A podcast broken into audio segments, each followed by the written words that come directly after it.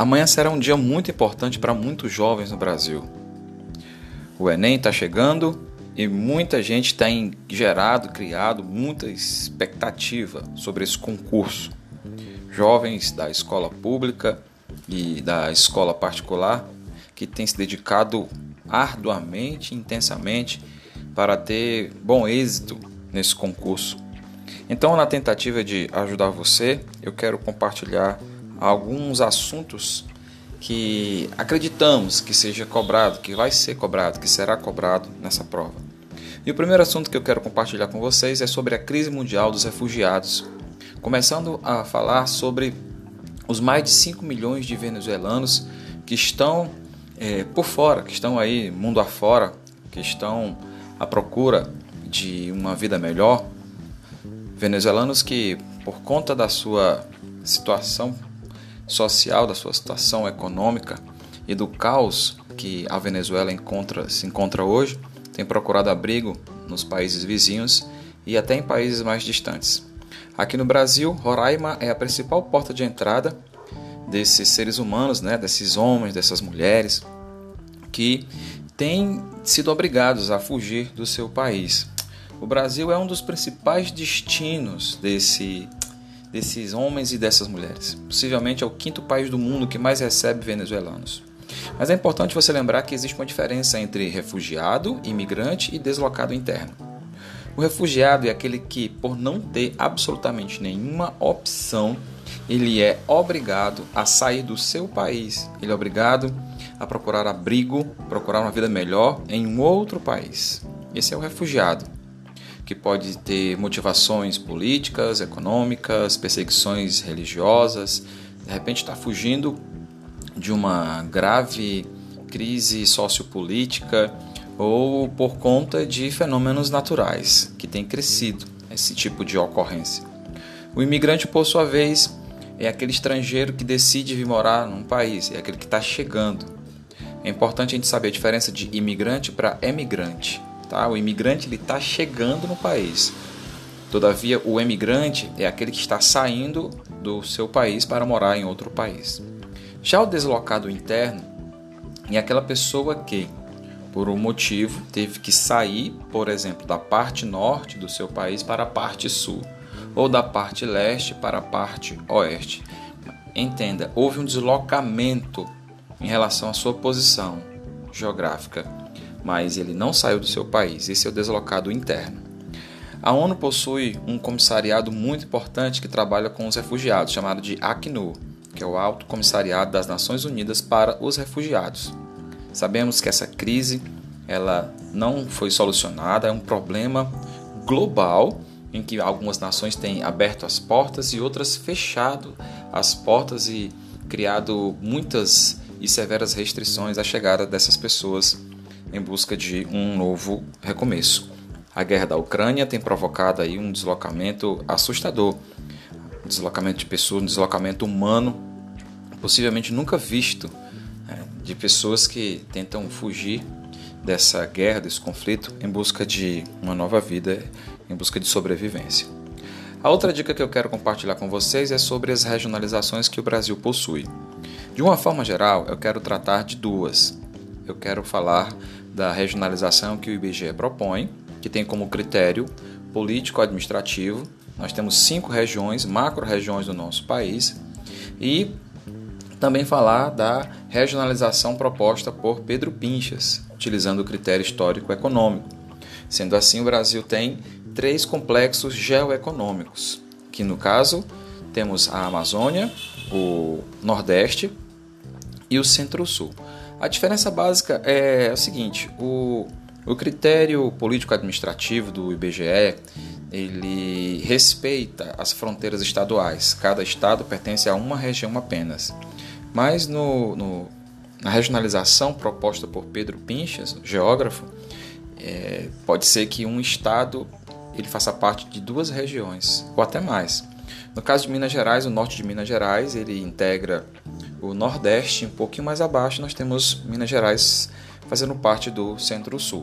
E por falar em Nordeste, é importante lembrar que o Nordeste ele é subdividido em quatro sub-regiões: a Zona da Mata, o Agreste, o Sertão e o Meio Norte. A Zona da Mata, aquela região canavieira, historicamente canavieira, exploração, onde tivemos aí a mão de obra é, voltada para a escravização negro-africana.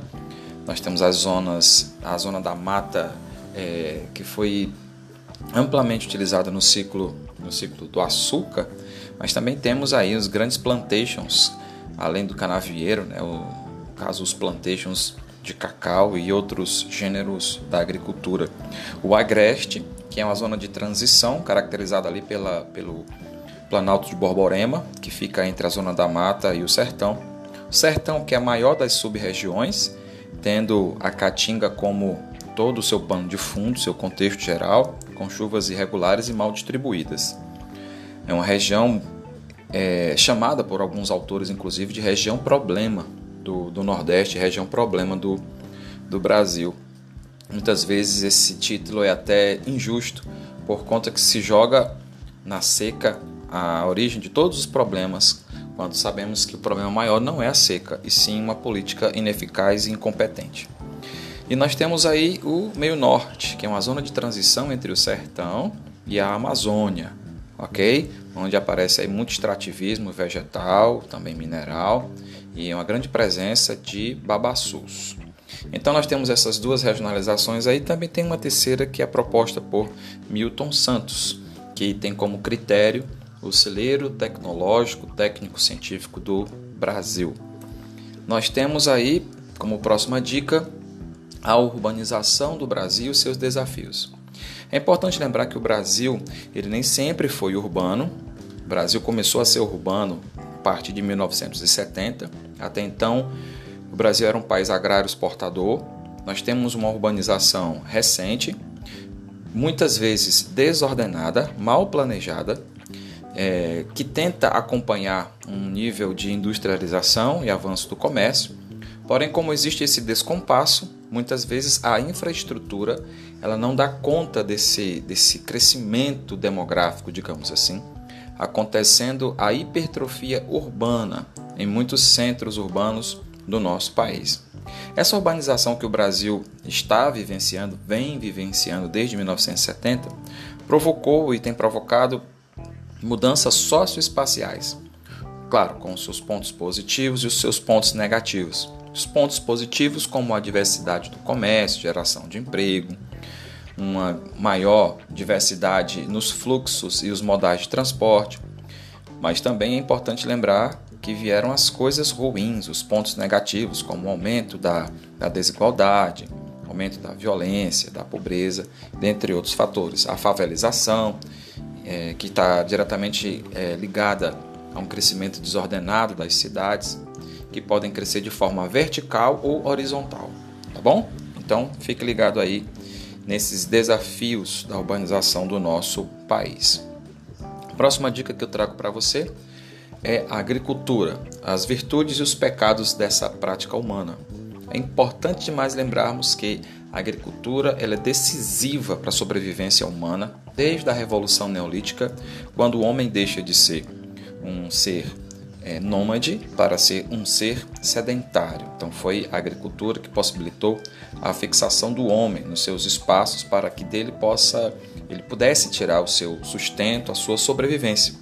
A relação da agricultura com o meio ambiente é muito polêmica por conta do avanço da agricultura industrial, da agricultura de precisão, que tem provocado aí graves, intensos intensas consequências no meio ambiente, prejuízos ambientais muitas vezes incalculáveis com extinção de espécies, desmatamento e a, também a, a questão da poluição, da contaminação química do solo, das plantas e dos mananciais.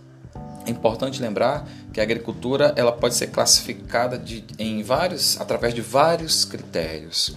É, dê uma pesquisada aí e também os, os, os formatos agrícolas que existem, como a agricultura de jardinagem, a agricultura de roça, né?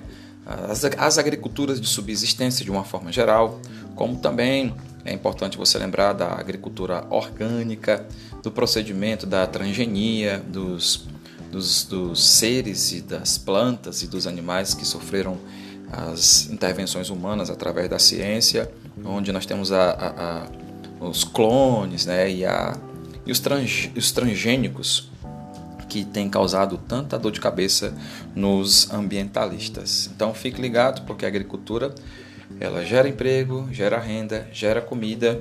E existe também uma polêmica em volta nessa atividade humana.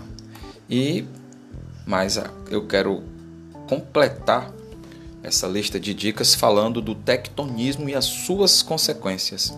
O tectonismo ele é um dos agentes endógenos do relevo. O relevo ele tem agentes exógenos, que são os agentes externos, e os agentes endógenos, que são os agentes internos. Então nós temos o vulcanismo, o tectonismo e os abalos sísmicos. Tectonismo nada mais é do que a movimentação das placas tectônicas que estão sob isostasia no manto do nosso planeta. Nós sabemos que nós temos a crosta, o manto e o núcleo, de uma forma geral. E como consequência desse tectonismo, é importante lembrar da epirogênese e da orogênese. E eu quero fazer um leve e um breve é, comparativo entre esses dois fenômenos. Enquanto o movimento epirogenético ele é vertical, o movimento orogenético é horizontal enquanto a epirogênese ela no sentido de fazer um soerguimento e para baixo uma subsidência, nós temos a formação de montanhas na orogênese, as cadeias montanhosas, também chamadas de dobramentos modernos. Enquanto na epirogênese as falhas não são comuns, na orogênese nós temos a ocorrência de falhas Enquanto na epirogênese nós temos regiões estáveis, ocorrência em regiões estáveis, na orogênese nós temos regiões instáveis. Comparando uma com a outra, nós temos uma epirogênese sendo mais lenta e gradual e a orogênese sendo mais veloz. Enquanto a epirogênese acontece longe das bordas continentais, a orogênese ela acontece perto das bordas continentais. Então, esse é o paralelo que nós precisamos saber e ver entre esses dois fenômenos. E como assuntos é, que também são recorrentes no Enem, eu quero deixar aqui como dica as fontes de energia, levantando a bandeira do hidrogênio verde, da energia eólica Nunca esqueça dos domínios morfoclimáticos, dos problemas ambientais, a geopolítica, importante demais nas provas do Enem, e não deixe de investir no seu conhecimento cartográfico, né, que envolve tá, essa questão dos mapas, paralelos, meridianos, questão da localização também é importante demais, e dá uma olhadinha em fusos horários. Desejo que você tenha sucesso e eu espero ter colaborado com essas dicas. Valeu, tamo junto, boa sorte.